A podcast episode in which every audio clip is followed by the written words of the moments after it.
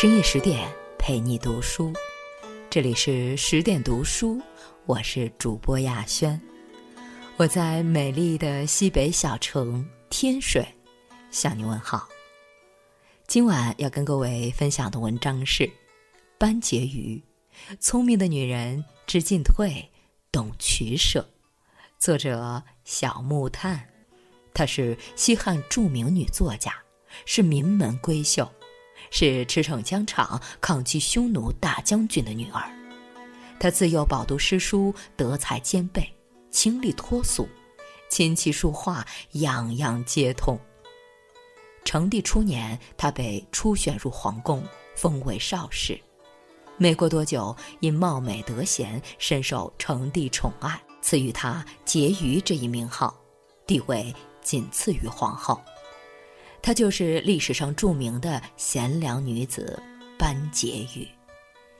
她这一生端庄独立、落落大方，从不屑与后宫嫔妃们争宠，也从未因为爱情迷失方向，而是在清醒中追求更优秀的自己。嫁入帝王家，庄重自持。公元前三十二年。天资聪颖、兰心蕙质的班婕妤被召入皇宫做汉成帝的妃子，她的宫廷生活自此开始。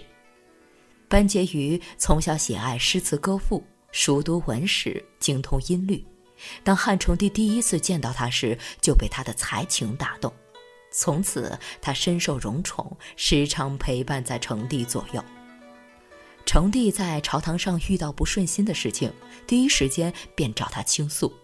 聪明伶俐的他，常常和成帝聊一些历史典故和慈父相关的事情，以史为鉴，排解他心中的苦闷，令他展颜欢笑。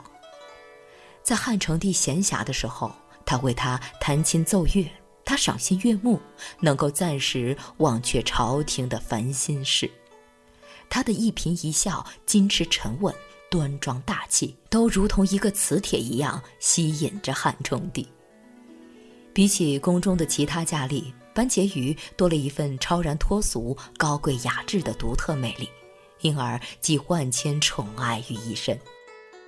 为了博她开心，成帝特地找人制造出一辆大辇车，方便和班婕妤一同乘车出游。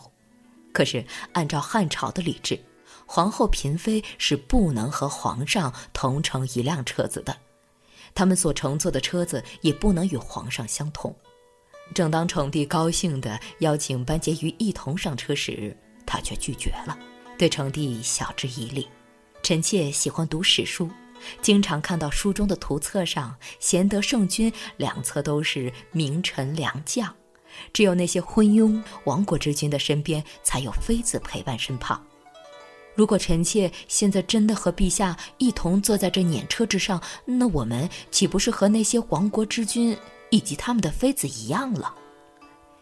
这样一番清晰的说辞，不得不令汉成帝信服，也令在场的所有人震惊。成帝觉得颇有道理，便放弃了同他一起游玩的念头。事情传到太后王政君那里后，太后非常欣赏这个庄重之礼的女子。夸奖班婕妤道：“古有樊姬，今有班婕妤。”樊姬是史上有名的贤德女子，是帮助楚庄王成就称霸天下伟业的妃子。她曾经用不吃禽兽肉的方式劝诫夫君勤勉政务，班婕妤与之相比却并不逊色。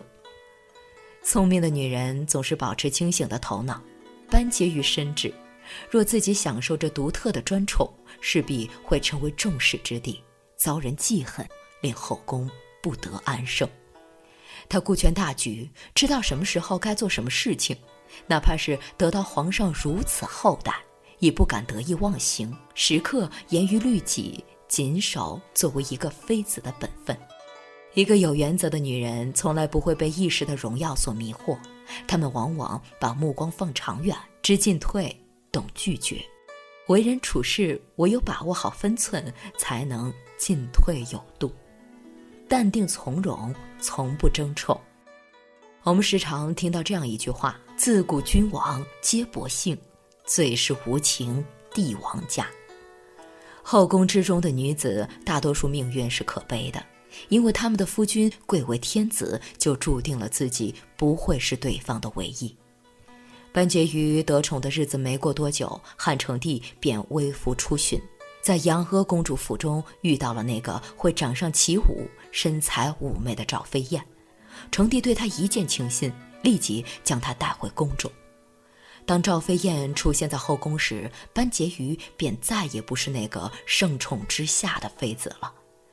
纵使班婕妤再有才华，德行再好，然而他不知道的是，汉成帝想要的并不是一个能言善赋、庄重守礼的良人，而是甘愿沉醉在一个懂得撒娇、卖弄风情的女子的温柔乡里。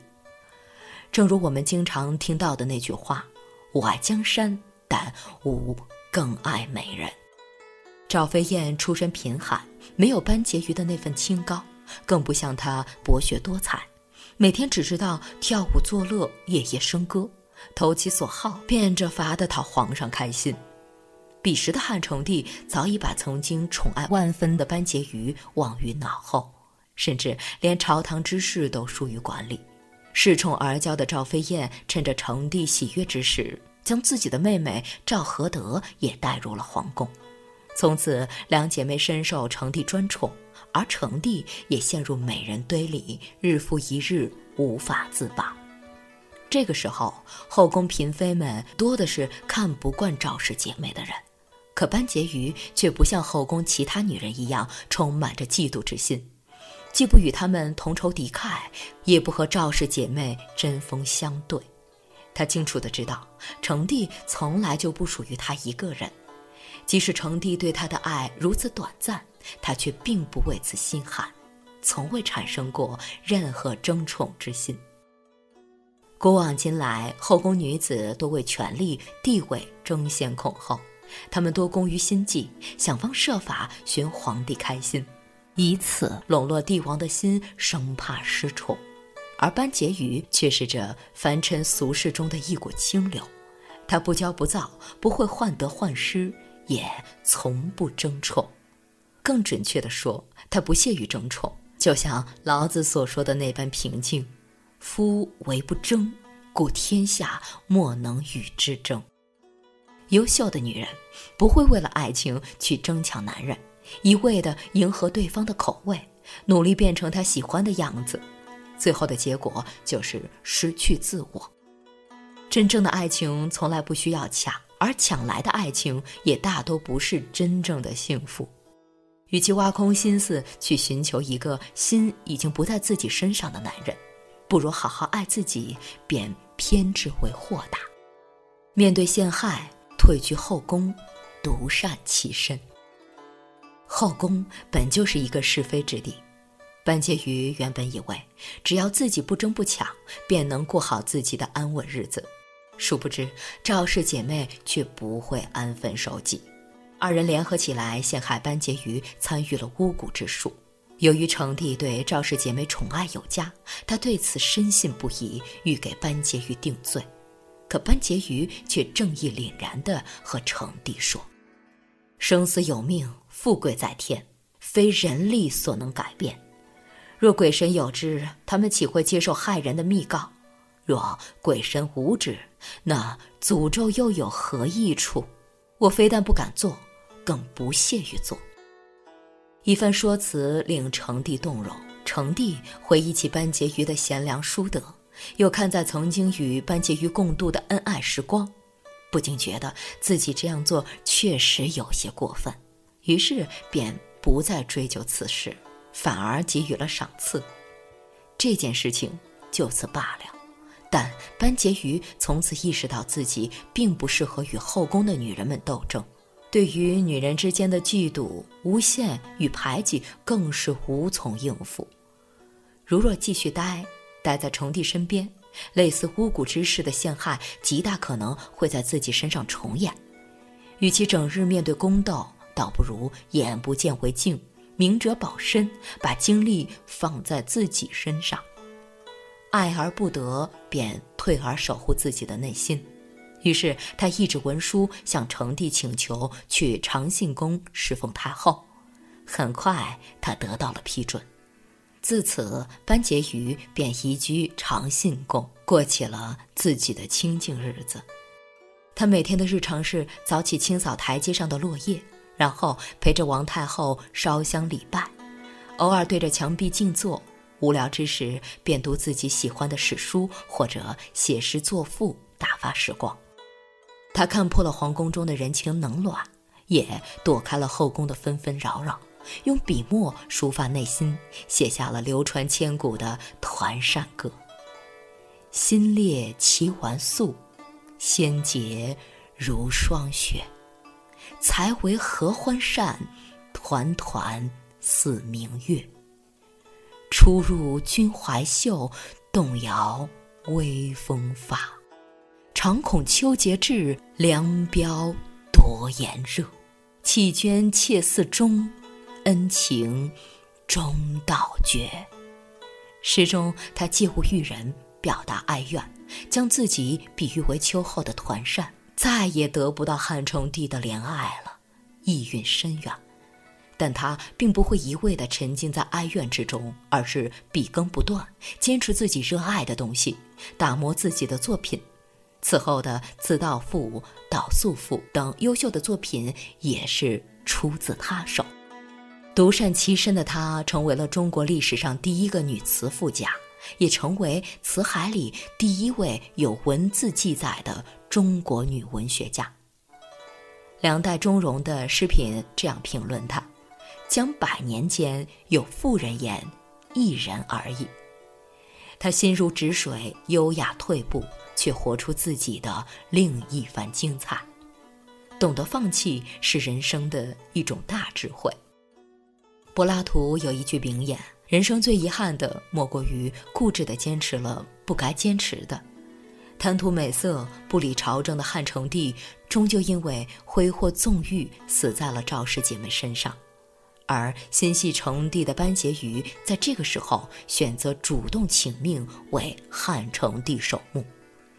即使他曾经那般辜负他、无视他，他依旧不记恨，反而以宽阔的心胸去面对他。陪伴他度过余生，他从来都活得清醒通透，得不到时不强求，淡定从容，悠然自得。正如一句话所说：“得之我幸，失之我命。”这位被后代誉为中国历史上最完美的女性，用自己的一生告诉我们：懂得适时放弃是人生的一种大智慧。当荣宠已经不再属于自己，从容放弃既是一种胆识，又是一种格局。如果没有退让的洒脱，一如既往的在不适合自己的轨道上前行，很有可能走进一条死胡同，将自己困死在方寸之地。与其苦苦哀求，不如维持自己的清高，不纠缠，不沉迷，反倒活得轻松自在。聪明的女人一直都知道自己要的是什么，然后果断做抉择，且从不抱怨懊悔。深夜十点，今天的文章就分享到这里。更多美文，请继续关注微信公众号“十点读书”。我是主播雅轩，我们晚安。